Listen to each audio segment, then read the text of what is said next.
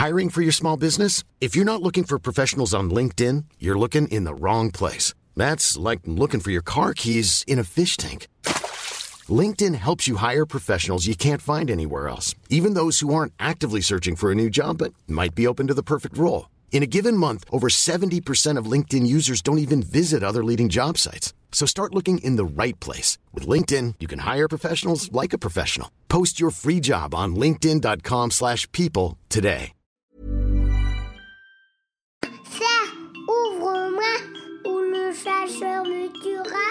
Lapin, lapin, on trigane. Me serrer la main, me serrer la main, me serrer la main. Ça, c'est mon petit garçon. Il vous a probablement fait craquer avec sa petite chanson. Moi, je suis Shane Love, maman solo, auteur du blog Mademoiselle Love, et je connais l'envers du décor. Et vous, vous écoutez Le Tourbillon, le podcast qui parle de la maternité, la vraie, loin des filtres Instagram. Tiffen est sage-femme et elle a eu elle-même trois enfants. Alors si l'on dit souvent que les cordonniers sont les plus mal chaussés, elle n'a malheureusement pas échappé à la règle lors de son premier accouchement. Dans cet épisode, Tiffen nous raconte comment elle est devenue sage-femme, ce que sa propre maternité a apporté à son métier. Elle nous explique aussi toutes les facettes de ce métier finalement encore peu connu et rassure les mamans avec une simple phrase Faites-vous confiance. Bonne écoute Bonjour Tiffen Hey, salut Shane. Merci de me livrer ton histoire euh, pour ce nouvel épisode. Ben, merci à toi. Alors tu es sage-femme à l'hôpital de Niort. Oui. Euh, comment tu en es venue à faire ce métier? Alors, euh, c'est une grande question à chaque fois. Euh, on me la pose tout le temps parce que euh, c'est une vocation ou c'est pas une vocation? Alors, je savais pas trop au début, je me disais vocation. pour moi, c'était un truc qui tombait du ciel, tu sais, Mhm. le truc un peu mystique. Et ben, pff, non, enfin, en terminale, on te demande de choisir. Et j'ai choisi, euh, je sais pas pourquoi, je me suis dit, tiens, si j'étais sage-femme. Voilà. Et puis après, je me suis renseignée, il fallait faire médecine. Là, je me suis dit, Hum, bon, ok. Là, mes parents, Hum, t'es pas faire médecine? Ouais, ouais, ouais. Et puis, euh, j'ai fait médecine, j'ai redoublé la première année. Et puis après, je l'ai eu. J'étais une ouf quand j'ai su que, que j'étais prise. Je suis descendue dans les amphis comme ça, là, à la- en mode Rocky Balboa. C'était, non, mais c'était euh, un soulagement. Ouais, j'avais vraiment envie de faire ça. C'est fou, j'avais jamais lu de livre pourtant euh, sur la médecine ou quoi que ce soit. Mais euh, voilà, c'était ancré en moi, j'avais envie de devenir sage-femme. Qu'est-ce qui t'attirait Je sais pas, tout, c'est pas les bébés en particulier, hein, parce que c'est pas ça, parce que le métier de sage-femme c'est plus vaste que, que de mettre au monde les enfants, Mm. euh, c'est, euh, c'est surtout auprès des femmes en fait, donc euh, je sais pas. Vraiment à ce moment-là, je savais pas dans quoi je, m'aventurais. Donc, euh, mais c'était plutôt, euh, j'avais, envie, j'étais viscérale, et puis y parvenir, bah, c'était juste génial. Et puis en plus, enfin, les études de sage-femme, c'est pas les études à la cool. Vraiment, tu fais, t'alternes garde, les moments de, de cours en cours. Donc, c'est trois semaines. Nous, on faisait trois semaines de garde, trois semaines de cours, trois semaines de garde, trois semaines de cours. C'est un truc à te flinguer, quoi. Mais, euh, mais euh, c'était hyper euh, enrichissant. Ouais, c'était. Enfin, j'ai appris plein de choses. Mais même sur nous, hein, c'est, c'est bien. Ça t'a conforté dans ton choix Ah ouais, ah ouais, ouais, ouais. moi je suis, euh, je suis hyper fière de, de faire ce métier, quoi. Ouais. Tu vois, je me dis, ouais, je suis sage-femme. C'est un peu, euh, ouais. Et puis, ben, en plus, les gens sont, ah ouais, t'es sage-femme. Alors, ils te racontent tous leur accouchement. Même ma belle-mère. D'accord, ok. Mais, euh, mais c'est, ouais, ça fait parler les gens, en fait. Tu vois, tu dis que t'es sage-femme, euh, bah, les gens, bah, tout de suite, ils te, ils te racontent plein de choses. Mm. C'est, euh, et puis, c'est hyper enrichissant pour nous. Donc, euh, donc voilà. Et a duré combien de temps les études? Alors, tu as la première année de médecine, tu as un concours, et après, tu as 4 ans euh, à l'école. Donc, euh, ça fait 5 ans, puis moi j'ai redoublé, donc j'en ai fait 6 ans. Donc, j'étais sage-femme, tu vois, je suis sortie du bac. 24 ans, j'étais sage-femme. À 24 ans, c'était Ouais. Ok. 10 ans. Et est-ce que tu te souviens du premier accouchement que tu as fait? Et bon, on m'a posé la question, et non. Je ne me souviens pas, honte à moi. Non, en fait, euh, tu te souviens plus des situations particulières qui m'ont touchée? Euh, non, en 10 ans de sage-femme, euh, je peux, non. Puis en plus, avec les 4 ans de. Ça fait 14 ans que j'ai fait mon premier accouchement, à, à trois, enfin, à 4 mains, tu vois. On fait avec, euh, avec la sage-femme qui te laisse un tout petit peu faire et tout ça. Je ne me souviens pas, non, je me souviens pas. Est-ce que ça m'a ça m'a pas marqué Par contre, voilà, j'ai des situations qui me marquent plus particulièrement, oui. Euh, je peux te dire exactement, euh, j'ai des, des, visages qui me marquent, mais pas mon premier accouchement. Bon, on en reparlera de Mm. ce qui t'a marqué. Et alors, est-ce que ça a renforcé ton désir de maternité ou tout le contraire? Alors, euh, non, il était déjà bien ancré, mon, désir de maternité. Euh, je suis issue d'une grande famille. Moi, j'ai trois grandes sœurs et un petit frère. Donc, euh, je suis devenue. Enfin, moi, j'ai vécu avec mes sœurs. Donc, c'est mes sœurs. je me souviens de. Mon enfance, c'est mes sœurs, en fait. Mm. Donc, voilà, je savais que je voulais. Je, savais que je voulais des enfants, je savais que je voulais une grande fratrie. Bon c'était avéré que maintenant 3 ça me suffit hein. mais, euh, mais je savais euh, voilà avec mes sœurs et tout ça je suis devenue euh, tati à 14 ans je me souviens très bien d'avoir pris ma petite nièce dans les bras et d'avoir fait du babysitting pour ma sœur donc voilà je savais mais après je savais pas quand je mm. savais pas si combien je me disais allez j'en veux 4 ou 5 bon fallait trouver le mec hein. mais voilà et pas spécialement je savais que je l'avais mais me renforcer non j'étais déjà bien j'étais déjà je savais qu'en fond de moi j'en voulais. Donc euh, non pas, pas, plus que ça. Donc ça aurait pu provoquer le contraire de voir des accouchements ça aurait pu oui. Dans, certains dans certains cas euh, ça, ça peut te bloquer. T'es là ouf. Surtout quand t'es enceinte et tu te dis ah, je vais y passer bientôt. Et euh, non mais ça m'a ça me bloque pas. Ça m'a pas non plus dire enfin fait un flash. Non je, mm. je savais. Donc naturellement. ouais. Et à quel moment alors tu as décidé de faire ton premier enfant? Et eh ben euh, on s'est pas trop posé avec mon, mari. je savais que je voulais des enfants avant 30 ans, c'est marrant, je me disais 30 ans, après on est vieux. Ah, la blague Et puis, euh, en fait, euh, il s'est qu'après mes études, je suis partie à Mayotte, je suis revenue à Paris. lui, mon compagnon était basé dans la Strasbourg-Colmar. Et je suis, on, on, s'est croisés pendant pas mal de temps. Puis après, on a eu j'ai eu un poste... lui a eu un poste à, à York. Et puis, euh, donc, on s'est rejoints tous les deux à Niort. Avant, bah, c'était pas trop possible. J'avais pas en plus de métier, enfin de, de contrat fixe. Mmh.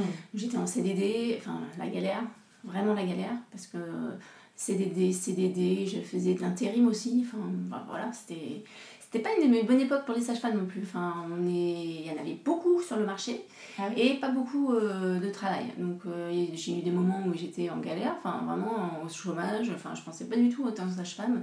On nous a dit à la sortie de, l'école, c'est le plein emploi.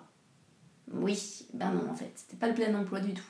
Donc euh, là, ça commence à aller mieux. Ouais, je pense que là, c'est le plein emploi et encore mais sinon non. Et donc euh, on s'est basé à Niort, euh, lui il a été pris euh, à l'hôpital et puis moi ils, m'ont dit oui oui on va vous prendre. Donc j'ai un peu galéré avec, je suis allée dans d'autres hôpitaux, j'ai fait un peu de clinique et puis au bout d'un moment j'en avais marre, bah, je, suis, je suis allée à l'hôpital. Hôpital public Hôpital public, ouais. ça c'est mon choix. je ne veux plus aller dans les cliniques. voilà. Pourquoi?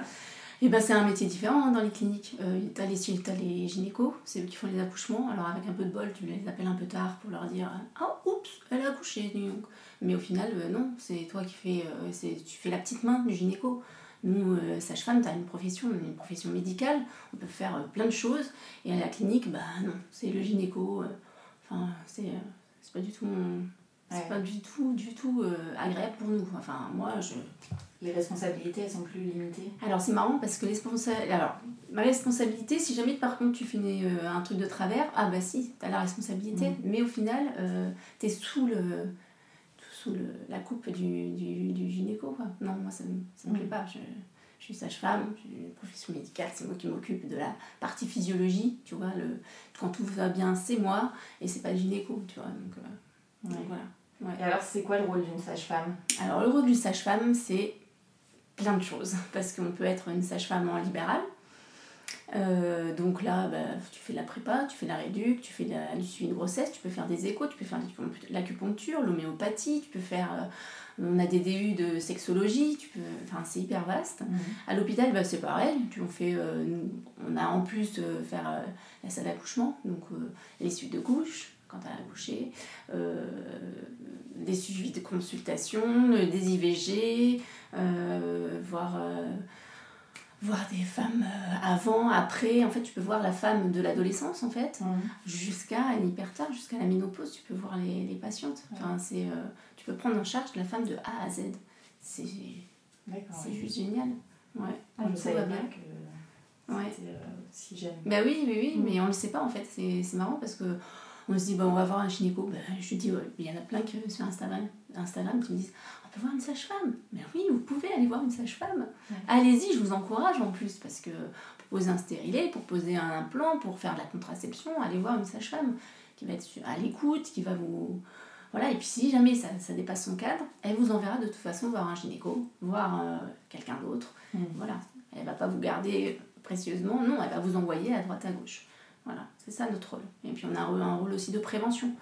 Tu vois, on peut aller dans les, euh, en PMI, on peut aller dans les écoles, on peut aller dans les collèges, les lycées, faire de la prévention. de moins en moins de fric, hein, mais excusez-moi, d'argent.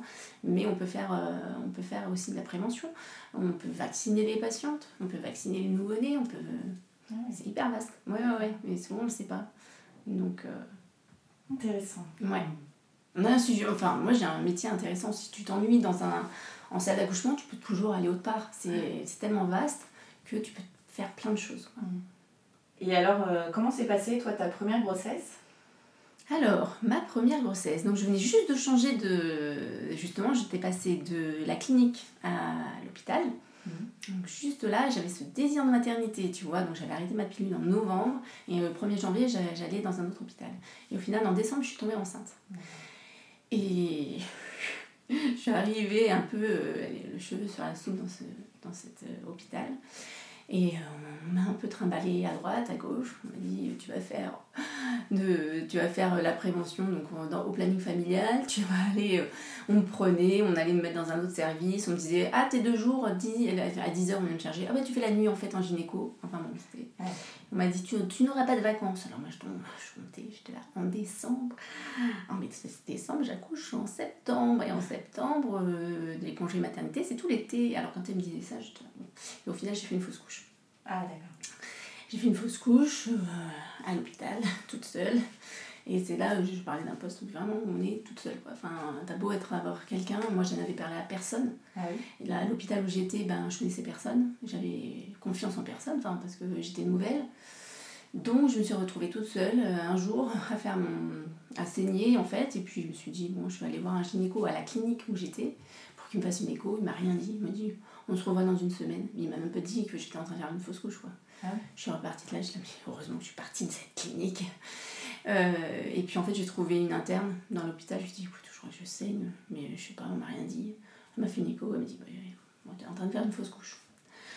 Et bah ça m'a. Enfin, au moins j'avais une, étiquette, j'étais pas là à me dire, bon, je fais une fausse couche, je fais pas une fausse couche. une heure après, j'étais dans les toilettes en train de, de saigner, de contracter comme une. Voilà. Donc, euh, bon, euh, c'était un peu refroidi. Et puis je me suis dit, après tu te dis, tu trouves des excuses quoi. Enfin, tu te dis, oh, en même temps c'est pas plus mal. Parce que sinon j'aurais été euh, sur le bas-côté, on m'aurait euh, dit, ah ben elle est à peine embauchée, déjà en congé maternité. Donc bon, j'ai, enfin voilà, c'était pas. C'était très, j'étais très triste, mais en même temps, au fond de moi, peut-être un peu soulagée. Enfin, mm. c'était compliqué. Donc voilà. Et puis après, euh, elle m'a dit bon, reste trois mois et dans trois mois tu recommences si tu veux. Non, quatre la tienne. Un mois après, je recommençais, j'étais enceinte. Voilà, je me suis dit. Euh, et puis là, ils m'ont trouvé un poste. Euh, en, je faisais des consultations de grossesse. Donc j'avais un, un, poste fixe, de, je faisais 9h-17h. et puis je faisais des consultations de grossesse. donc c'était assez hard parce que franchement, tu fais tes consultations toute la journée. J'avais une heure de pause et puis après tu enchaînes. Mm. Et euh, en fait, euh, j'ai vomi toute ma grossesse. C'est-à-dire du moment où j'étais enceinte, à 4 semaines, j'étais dans les toilettes toute la journée en train de vomir. Donc, les consultations de grossesse où quand elle te parle et t'as la... Ah bah moi, vous comprenez. Ah oui, exactement, c'est exactement ça, parce que j'étais là... Désolée, je reviens. Donc je partais du bureau, j'allais j'allais vomir, excusez-moi, dans le dans, le, dans, les WC d'à côté, je faisais des allers-retours. Mes collègues ne comprenaient pas, tu vois. Et puis, à un moment, quand je leur ai dit, mais en fait, je suis enceinte, mais pourquoi tu ne nous l'avais pas dit plus tôt? Enfin, surtout une de mes collègues qui mm. m'a suivi après pendant la grossesse. Mais pourquoi tu ne me l'as pas dit? Mais euh, juste là-bas, voilà, j'avais les cernes comme ça, je, je vomissais. C'était. Euh, j'ai pas passé une, une grossesse. Euh, trois grossesses, je pensais que les trois grossesses allaient être différentes. Ah non, les trois grossesses, j'ai vomi du début à la fin. Ah ouais, c'était. Euh, non, j'ai détesté être enceinte. C'est horrible, mais j'ai détesté ça.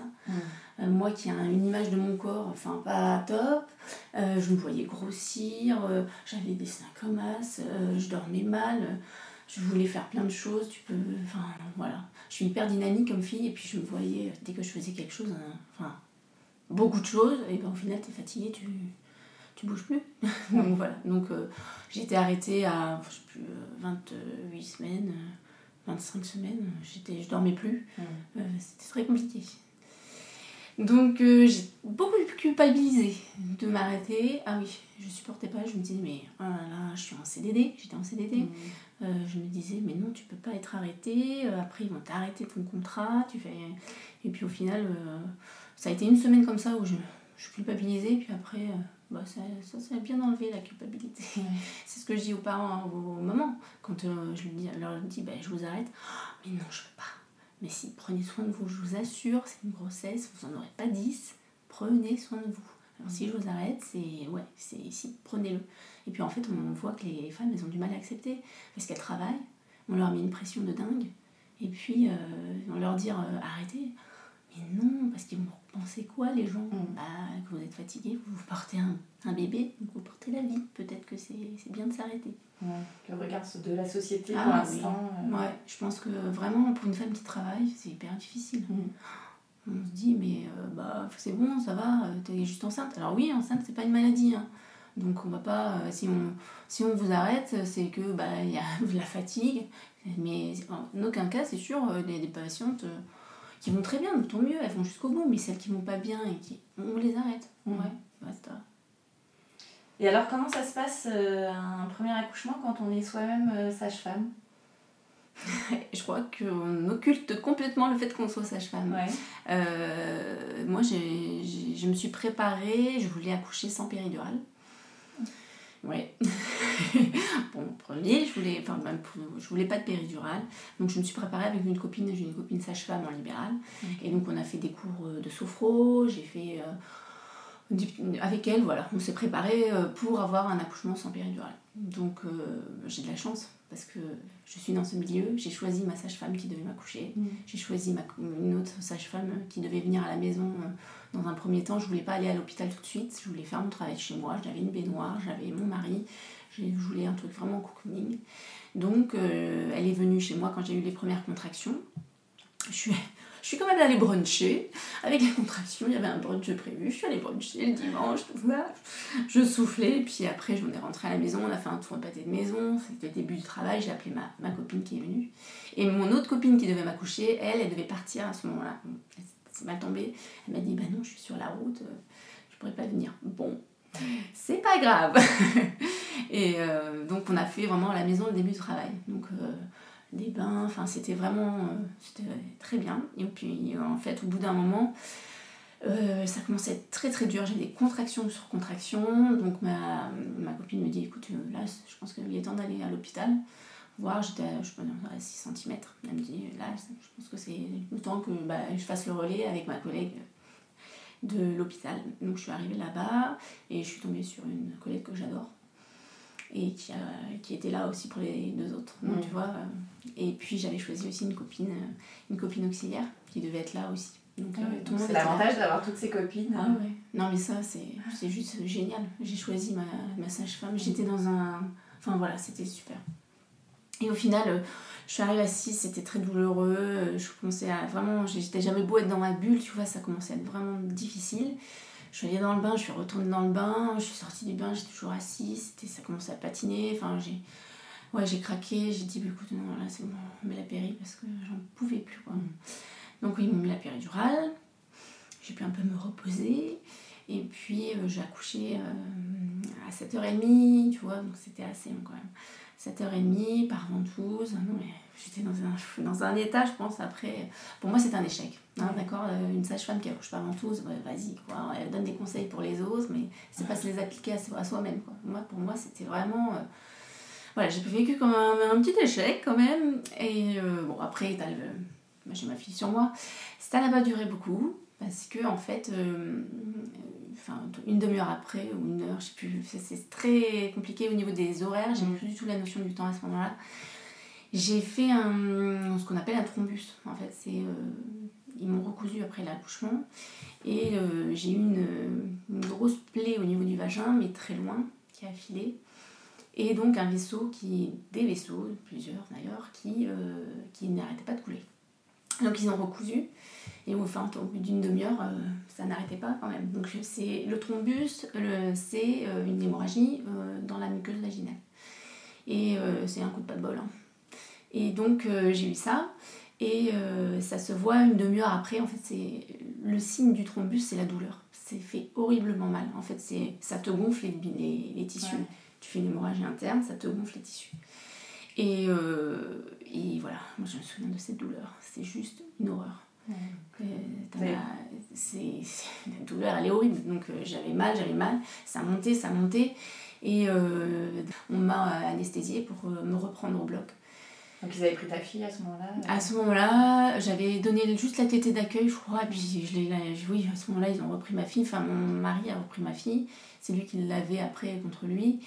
Et donc je suis passée au bloc, euh, au bloc, euh, je suis après allée en salle de réveil, je pourrais pas te dire, en gros à 7h30, et je suis, euh, en fait ça n'arrêtait pas, même au bloc ils n'ont pas réussi à, enfin, à, à ce que le vaisseau ne saigne plus. Et donc, euh, à 18h par là, euh, donc tout, tout ce temps-là, j'étais en salle de réveil, ma fille était à côté, hein, je sais qu'elle était là, mais impossible. Enfin, je, Mm. je- j'avais même plus de. Ils, ils me shootaient parce que pour éviter la douleur. Puis à 18h, ils ont pris la, la décision de, de m'envoyer dans un autre, dans, au CHU où je pouvais être embolisée. Embolisée, c'est euh, cramer le vaisseau qui. le brûler pour que euh, ça s'arrête de saigner. Donc ça, on n'avait pas ça à Niort. Et donc, euh, à partir de là, mon, mon compagnon qui était là, qui était là tout le temps, lui à 18h, je lui ai dit, mais écoute, va, te- va te reposer, va au moins te toucher. Donc je lui ai rappelé en disant, il m'envoie sur Poitiers. Donc ils m'ont transfusé parce que j'étais, j'avais beaucoup, beaucoup saigné. Et puis après, je suis partie en hélicoptère, attention, sur Poitiers. Ouais, super. Tout le monde me dit, ah, t'as fait un tour d'hélicoptère. Oui, non, mais j'étais tellement shootée. Et puis il faisait nuit en fait, donc euh, je n'ai rien vu du tout. T'es comme ça, t'es attaché, sanglé, et puis euh, j'avais juste envie de pleurer. Enfin, je pleurais. Donc euh, voilà. Ma fille, elle est restée à Niort. Et moi, je suis partie avec mon, donc, mon- mon compagnon nous a suivis. Je suis partie à Poitiers. À partir de là, mais c'était juste euh, la descente aux enfers. Euh, Enfin, bon, je sais pas si j'aurais pu être plus mal que j'avais été mal, si en fait. Donc euh, là, ils me disent, bon, ils m'enlèvent, enfin, ils regardent, oh non, ça saigne plus, allez, on va surveiller. Donc ils m'ont mis en attente. Ils m'ont piqué dans tous les sens. Allez, on essaie de piquer, puis quand t'as plus. Enfin, quand moi j'étais. j'ai été transfusée, t'avais. Ils m'ont piqué au pied, ils ont essayé partout. Enfin.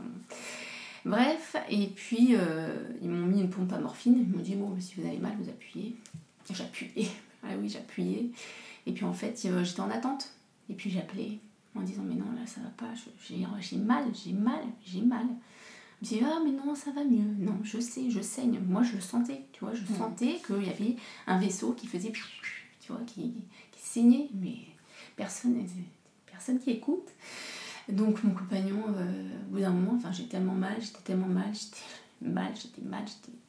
Au bout d'un moment, je le regarde, je lui dis, écoute, je crois que j'ai envie de mourir. J'ai envie de mourir. Donc, euh, voilà. Et donc, à ce moment-là, je pense qu'il a juste pété un plomb.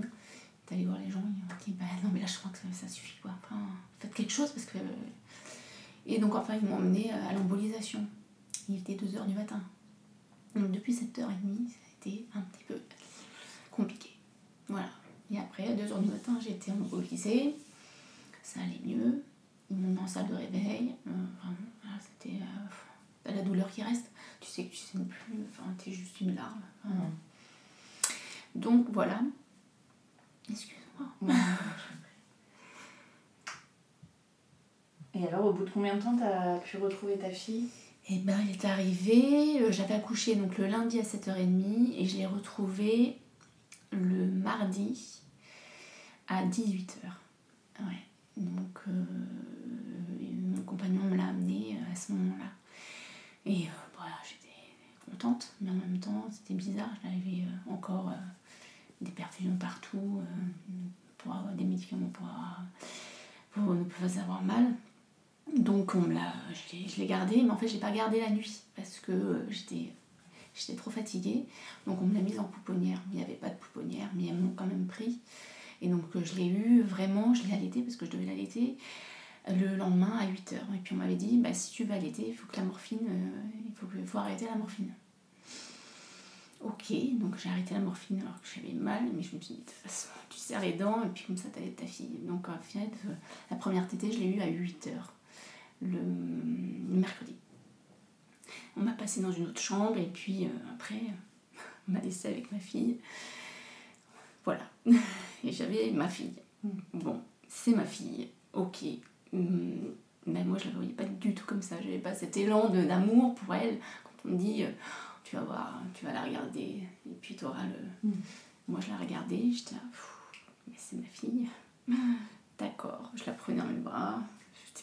Je je vais faire avec toi en fait C'était trop bizarre. Vraiment, je, j'en ai parlé à personne. Personne ne savait. Je la regardais, je me mais. Quand on me disait Noélie, Noélie, oh, ah bah oui, elle s'appelle Noélie. Alors, ah oui, mais c'était. euh, on avait le choix de deux prénoms avec mon compagnon et à la dernière minute, il avait choisi Noélie. Et puis, bon, bref, c'est Noélie. Ok. Oui, elle me ressemblait pas du tout. Elle, était, elle avait les cheveux noirs, elle, était, elle avait les yeux euh, bleus très foncés, elle était un petit peu euh, asiatique, c'était trop bizarre. Et puis, euh, donc, euh, ouais, je suis sortie au bout de cinq jours. J'en avais marre de cet hôpital. Et puis, et puis on m'allait. Enfin, j'étais sage-femme. Tu sais faire quand t'es sage-femme.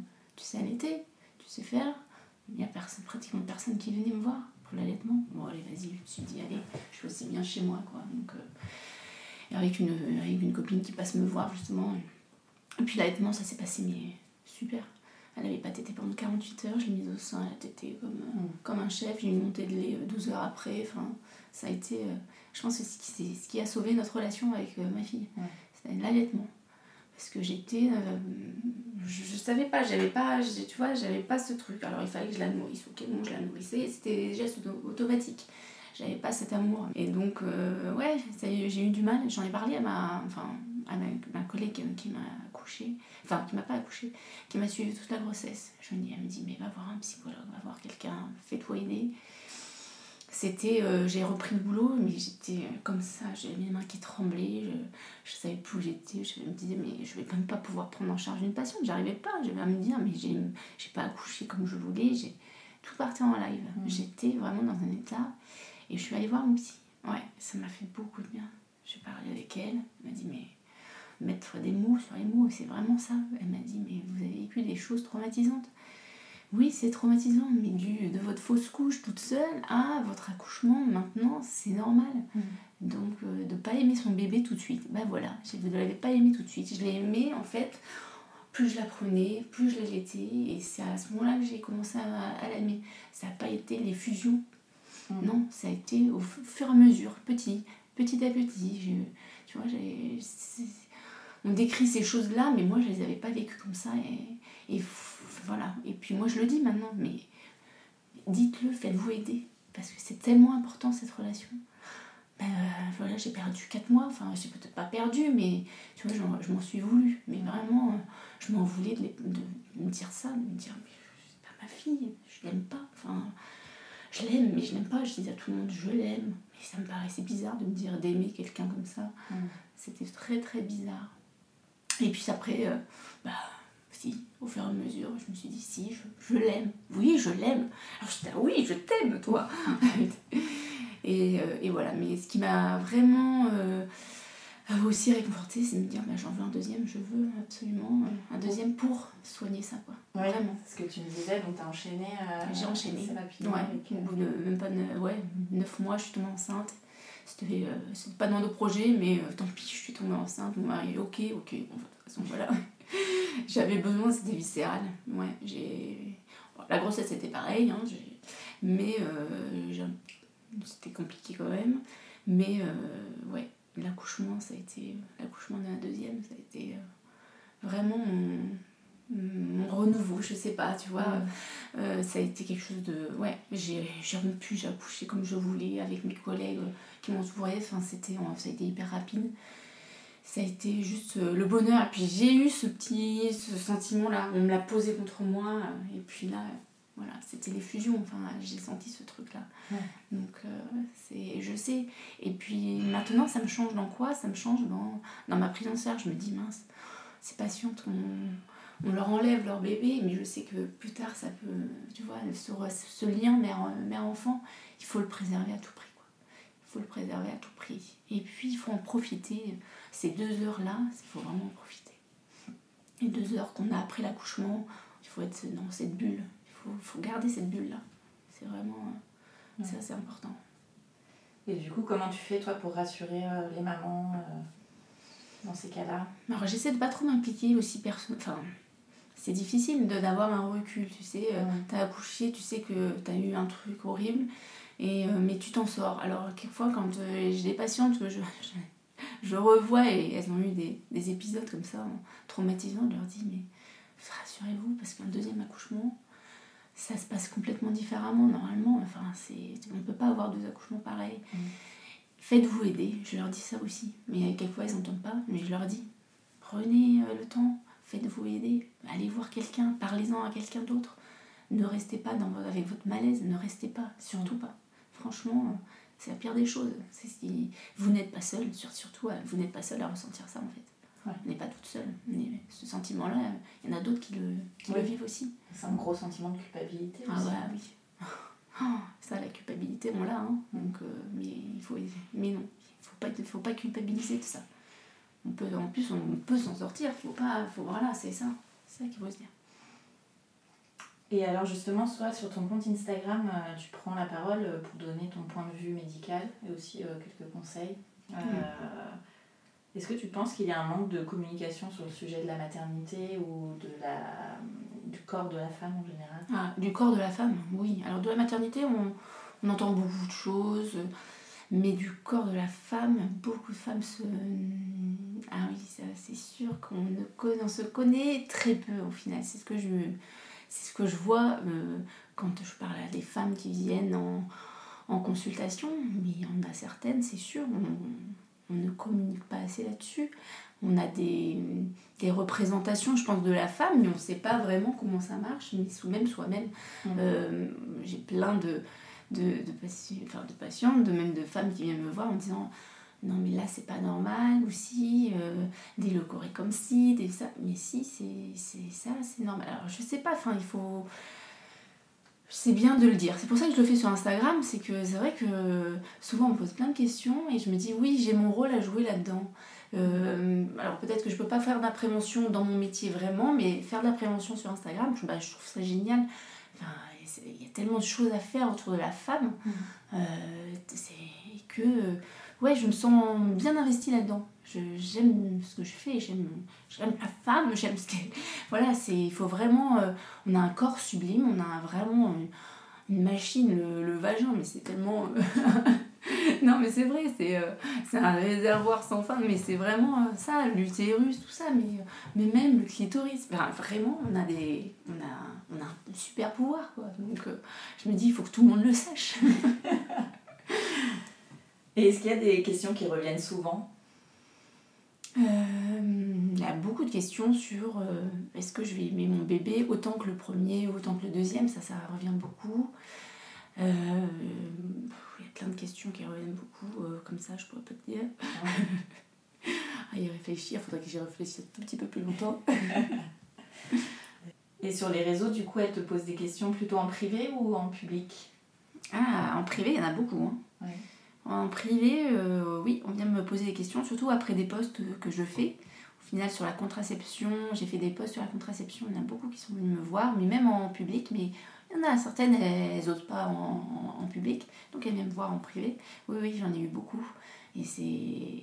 et surtout, euh, euh, je vais aller voir mon gynéco. Ah, mais non, en fait, il m'a rien dit, il me dit rien. Je dis, allez voir votre sage-femme, ou une, sage-femme, je sais pas, prenez le temps. Mais c'est vrai que j'ai beaucoup de, gens qui me disent, oh mon gynéco, franchement, il prend pas, pas beaucoup de temps. Alors, je, je les plains pas, je sais qu'il y a très peu de gynéco, on a très peu de rendez-vous, hein, ça c'est clair. Je me dis, si vous allez bien, allez voir une sage-femme, c'est peut-être que elle prendra plus le temps avec vous. Mais oui, beaucoup, euh, juste après mes postes, j'ai beaucoup de. La, la, dernière fois, j'ai fait sur les leucorées. Et là, j'ai eu beaucoup en privé. Les gens, les locaux en public, je crois que ça n'a pas bonne pub. Mais en privé, euh, j'ai eu pas mal de questions. J'ai fait ça, j'ai eu ça, est-ce que c'est normal? Voilà, Moi, je suis derrière un écran, hein, je vois pas, euh, je peux pas vous dire. Donc ouais, j'ai eu pas mal de, de questions, ouais. Donc euh, c'est bien, j'essaie de répondre, hein, Mm. mais c'est vrai qu'après, il faut aller voir, euh, je me dis, bah, aller voir quelqu'un peut-être, euh, mais euh, voilà, je peux pas vous faire une consultation comme ça euh, en- sur Instagram, c'est pas possible. hein. Bien répondre à des questions, mais après, il faut aller voir quelqu'un. Et alors, est-ce qu'il y a un événement qui t'a bouleversé, toi, en tant que sage-femme, euh, pendant un accouchement? Donc, Tu as eu, toi, ton accouchement, et euh, est-ce que tu as eu un. Oui, mais bah, surtout dernièrement, là, j'ai eu un, j'ai eu un, un couple qui était venu à terme euh, pour des contractions. Elle était, venue, euh, elle son, son terme était deux semaines après.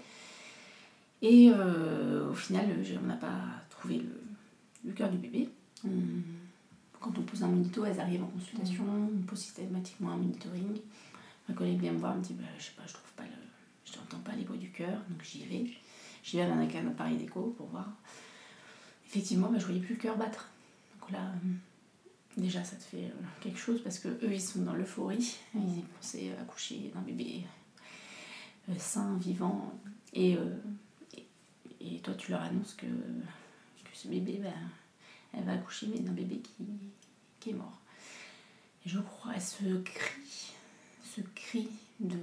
Quand on annonce la mort de, de quelqu'un, mais elle a eu un cri, mais ça te reste à vie, quoi. Ça te reste à vie. Alors c'est frais, c'est pour ça que je l'ai encore en mémoire, j'ai encore le couple, je sais exactement, je vois le bébé, enfin tout. Ça, ça te marque, c'est des prises en charge qui te marquent. euh, C'est toi qui as fait l'accouchement j'ai fait l'accouchement. Euh, C'était euh, une prise en charge vraiment très euh, douloureuse pour eux. Enfin, nous, tu essaies d'être, de porter ses, ses parents, tu les portes sur tes épaules parce qu'il faut que toi, tu sois, tu sois leur, euh, leur pilier, quoi. Il faut que... Et nous, c'est vraiment des prises en charge. euh, Vraiment, ça, c'est, ça te marque, c'est clair. Ça te... Parce que c'est aussi ton rôle. Tu as le rôle de ce rôle-là. De... Oui, tout va bien, tout est- mais aussi tu as le rôle, ce rôle-là. C'est ton rôle quand même. Tu fais de l'accouchement, tu- les, les bébés qui sont décédés, ben oui, c'est aussi ton rôle en fait. Tu as ce côté-là. Et ça, euh, souvent on l'oublie. On dit, oh, la sage-femme, c'est tout rose, tout beau. Mm. Ah, punaise, oui, oui, oui. Trois quarts du temps, c'est comme ça. Et puis après, tu as ce petit, ce petit laps de temps où, oui, ben, tu as quand même ça. Ce, le côté sage-femme, c'est stressant, euh, c'est euh, bouleversant. Tu, tu portes sur tes épaules des, des parents comme ça. Enfin, c'est. Ouais. Et je les ai revus. Enfin, bon, après, je les ai revus une fois l'accouchement fini. Et puis le lendemain, et puis on a reparlé. Et, euh, et puis on s'est dit qu'on se reverrait euh, dans une autre situation. Donc c'est positif, mais c'est dur. C'est dur. Et toi, tu as un suivi euh, Non, on n'a pas de suivi, nous. Non. Tu vois. Après, on a une psychologue dans le service pour les femmes. Si jamais on, on a besoin, je pense qu'elle elle est présente. Tu vois. Mm. Après, j'ai besoin d'en parler. J'en parle beaucoup avec mon compagnon. On en parle, beaucoup de nos situations. Il est dans le milieu médical, donc ça arrange. Donc euh, on parle. Lui il parle de ses situations, même si je veux pas trop savoir. Et puis moi, euh, je parle de mes situations aussi. Ouais. Ouais, ouais. Puis entre collègues aussi. Entre, tu vois, entre collègues, on se, on se parle beaucoup. On a une super équipe. Et euh, c'est vraiment super. Ça, c'est ça c'est hyper important. Parce que tu n'es pas seule, j'étais pas toute seule à faire l'accouchement. hein. J'avais ma collègue auxiliaire qui était là. Après, tu fais les soins du nouveau-né, collègue, ta collègue auxiliaire. Donc on est vraiment, euh, tu vois, c'est par binôme. Tu fais les accouchements, c'est par binôme. Tu n'es pas toute seule sage-femme, tu as ton binôme auxiliaire. Donc euh, tu, tu puises dans l'énergie de l'une et de l'autre, tu vois, tu te relis. Ça, c'est super. Est-ce que au contraire, tu as un événement euh, qui t'a marqué euh, complètement Oui, euh, c'était trop drôle. En fait, c'était une, une patiente euh, qui était très catholique. Et euh, elle venait pour son troisième ou quatrième enfant accouché. Et donc, euh, elle arrive, elle était en travail. Mais j'ai jamais vu quelqu'un. euh, elle avait son chapelet euh, de très pieux et aucun bruit ne sortait de sa bouche quand elle avait des, des contractions. Elle, tout était dans la concentration, mais c'était juste. Et donc, moi, j'ai un nom de famille un peu pieux. Donc, ma collègue me dit Ah, vas-y, vous allez super bien vous entendre. Donc, euh, donc ma collègue euh, auxiliaire me disait, euh, m'appelait Madame, alors que d'habitude, elle m'appelle par mon prénom, Tiffaine, tu vois. Elle me dit Madame, hum, hum. Euh, Et donc, la, la patiente, elle était. Qu'elle sache de mon nom de famille, elle était Ah oui. Et donc, on l'a mise en salle, elle allait accoucher, et puis, bon, le bébé était là. Et elle me dit Je dis Bah, vous allez accoucher? Non, non, c'est pas le, c'est pas le moment. D'accord. ok. Donc toi tu dis, ah bon, ben, vous m'appelez en fait. Euh, Le bébé était vraiment juste là, je voyais ses cheveux. Ok. Et puis donc on sort, je la laisse, et puis euh, sonne, je sais pas, 10 minutes après. Je pense qu'elle avait fini, peut-être. Lui, il était en. Il sortait. C'était un dimanche, donc il sortait de la messe. Enfin, vraiment, c'était. Et puis, je suis allée. Elle a poussé une fois, mais dans le calme absolu. moi qui ai accouché sans péri, je peux dire, j'étais c'est pas possible. Et elle a sorti son bébé. Enfin, c'était juste, juste magique. C'était, euh, j'avais l'impression d'avoir une, tu d'être bénie à ce moment-là. Vraiment, c'était, euh, une ambiance particulière. Non, mais on a, on a vraiment rigolé. C'était, ils étaient vraiment super gentils. Et après, euh, donc, ils me disent le prénom du bébé. Et puis, et puis ils me voient mon nom. Ils me disent, ah, quand même, d'avoir été accouché par une sage-femme avec un nom pareil, c'est, je crois qu'on est béni. c'était, ouais, c'est des bons moments. Ouais, il y a beaucoup de bons moments, heureusement. Et alors, du coup, toi, tu as maintenant trois enfants. Comment tu gères euh, ton équilibre euh, vie pro, vie de maman? Parce que j'imagine que tu as des horaires décalés. Euh. Ouais, donc moi je fais des gardes de 12 heures.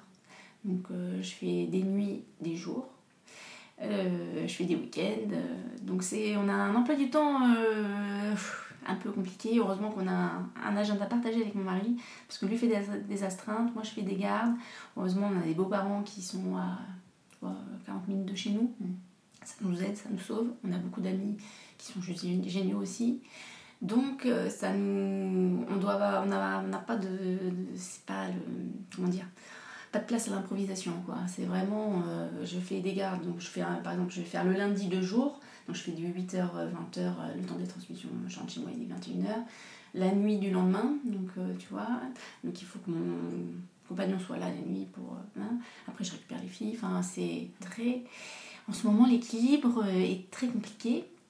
Euh, c'est là en ce moment je suis fatiguée parce que non je suis à 80% mais, mais là en ce moment j'ai fait j'ai enchaîné les gardes à 100% et je suis juste épuisée quoi donc j'ai vraiment besoin de vacances les filles aussi sont épuisées l'équilibre là en ce moment je l'ai plus là je l'ai plus là il faut que ça revienne l'équilibre il faut qu'on retrouve quelque chose euh, ça va peut-être revenir avec des vacances, ça va nous faire du bien.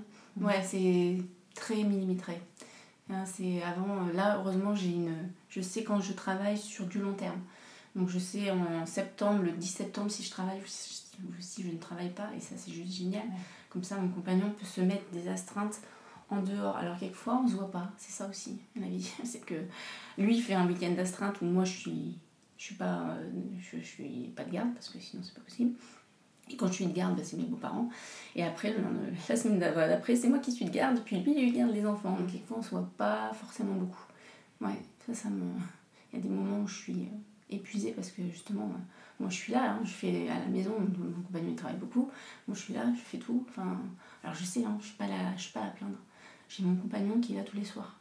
Mais euh, quelquefois, je me dis, bah, quand même, je suis fatiguée. Bon, allez tu retrouves un, un regain d'énergie, mais euh, ouais, je, mais je suis un peu fatiguée de temps en temps. Et alors, qu'est-ce que ça a changé chez toi de, devenir maman? Ça a changé euh, vraiment dans ma façon de prendre en charge les, patientes. Je pense que j'ai plus du tout la même. Enfin, je pense plus du tout de la même façon. Je sais ce que c'est de la douleur, tu sais. Enfin, euh, pour moi. Après, je sais qu'il y a des collègues masculins qui n'accouchent jamais. Je ne dis pas qu'ils sont mm. mauvais sages-femmes ou pas du tout. Moi, je pense que ça m'a bonifié. Je sais pas. Enfin, je, je me sens meilleure sage-femme que quand j'avais pas d'enfant. Mm. Je, Plus d'empathie.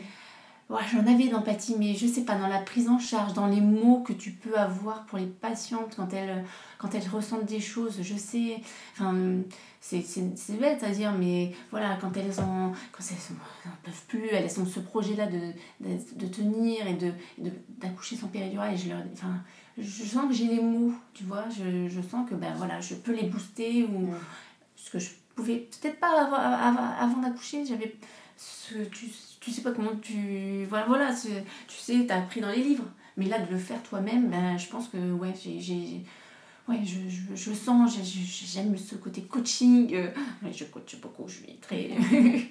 et euh, donc voilà, je, je, pense que je suis meilleure sage-femme. Ça m'a beaucoup changé, ouais. Et quel conseil tu donnerais à une future ou jeune maman? De se faire confiance. Faites-vous confiance, s'il vous plaît. Euh, on va vous dire plein d'informations parce que voilà, il faut vous informer. Mais il faut garder en tête que c'est vous, c'est vous la future maman, c'est vous qui décidez. Ne vous laissez pas embarquer par la belle-mère qui vous dit des choses comme ça. Si vous voulez pas allaiter, vous allaitez pas. Ça sert à rien de se forcer. Mais si vous voulez allaiter, allez-y. Et soyez... Euh, ayez confiance en vous, soyez... il y a de plus en plus de mamans. Alors, c'est la société qui veut ça. On est seul, en fait. On est, euh, avant, il y avait les grands-parents, les parents, tout ça. Maintenant, on est isolé. On est, euh, les grands-parents sont souvent dans une autre ville. Et donc, je pense qu'il faut vraiment euh, se concentrer sur vous et euh, prendre des informations. Vous les prenez et puis vous en faites ce que vous voulez. Quoi. Enfin, et, alors bien sûr, sauf si euh, le bébé perd du poids, enfin je sais pas, pour un allaitement, mais faites-vous confiance. Moi je vois des, pas, des, des, des patientes, mais après avoir accouché, où les parents arrivent, débarquent, et puis là, ils disent des choses mais il fait pas comme ci, mais il fait pas comme ça. Ah ben nous à l'époque on faisait pas ci, on faisait pas ça. On dit plein de choses. Et puis les patientes on les voit pleurer le soir, mais on m'a dit j'ai été une mauvaise mère, elle m'a dit ça, maman. Ah ça c'est compliqué de, après de, de retravailler derrière. Donc euh, déjà si vous accouchez, moi j'ai juste un conseil, ne prévenez personne. bon c'est difficile quand on a plusieurs, mais, euh, mais ne dites pas euh, heure par heure, là, je suis à 6 cm. Mettez-vous dans votre bulle, vraiment. Je pense que c'est ça. C'est mettez-vous dans votre bulle. Vraiment, ayez confiance en vous trois, la, cellule familiale, ma, papa, enfin papa, maman, enfant, ou toute seule, ou une copine, enfin j'en sais rien, ou une compagne. Mais en tout cas, préservez ça, quoi. C'est vraiment, ça c'est important. On va passer aux petites questions de fin d'épisode. Alors, c'est quoi pour toi être une maman niortaise? Alors, en Niort, c'est vraiment. Euh, je connaissais pas. Et on a, ça, fait, oh, ça fait 7 ans maintenant qu'on y est, donc euh, ouais, bientôt. Et euh, c'est une petite ville de province, hyper sympa, très avec. Enfin, tu peux faire plein de choses avec les enfants. C'est vraiment axé sur l'enfant. Et c'est très bien. Enfin, moi, j'ai le marais de Poitevin à côté, j'ai euh, la campagne dans la ville. Enfin, c'est... Moi, j'adore. vraiment, euh, tout à portée de main. On a... Moi, je fais beaucoup de choses euh, à vélo. Mm. Et c'est super. Et alors, quel est ton endroit kids-friendly préféré? À Niort J'en ai beaucoup. Mais à Niort même, dans le marais Poitevin. Moi, je, je, sais que ça a quoi, un quart d'heure de Niort.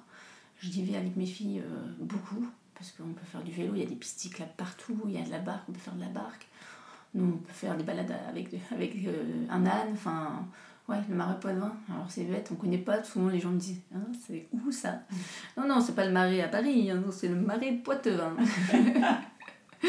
et euh, ouais, on, fait des, on prend les vélos, je prends les vélos des filles, et puis on va se balader, on prend le goûter là-bas, c'est c'est génial. Les filles, elles adorent. Elles, vont pêcher, elles prennent un bâton, euh, trois trucs, trois petits, trois feuilles, et puis elles vont pêcher là-bas. C'est vraiment super. Et quels sont tes projets, euh, rien que pour toi et ceux prévus en famille? Alors, rien que pour moi, j'aimerais. j'aimerais écrire un livre. Voilà. Je sais pas sur quoi. Bon, ça sera sur mon métier, hein, autour de mon métier. J'aimerais j'ai plein d'idées, c'est pour ça que j'écris pas mal, mais voilà. Et puis en famille, on voudrait faire on voudrait partir 6 euh, mois, 1 an, euh, tous les 5, en famille. Donc euh, on ne sait pas où, on ne sait pas quand, on ne sait pas comment, mais en tout cas, on a ce projet-là. Voilà. Merci beaucoup Tiffany. Merci Shane. Un grand merci à tous d'avoir écouté le tourbillon. Et vous le savez, si ce podcast vous plaît, n'hésitez pas à en parler autour de vous et à lui mettre plein d'étoiles sur iTunes. Pour échanger sur le sujet abordé avec Tiffen, je vous invite à retrouver la photo de l'épisode 29 sur Instagram grâce au hashtag le tourbillon podcast et à laisser vos commentaires. À très vite pour un nouvel épisode.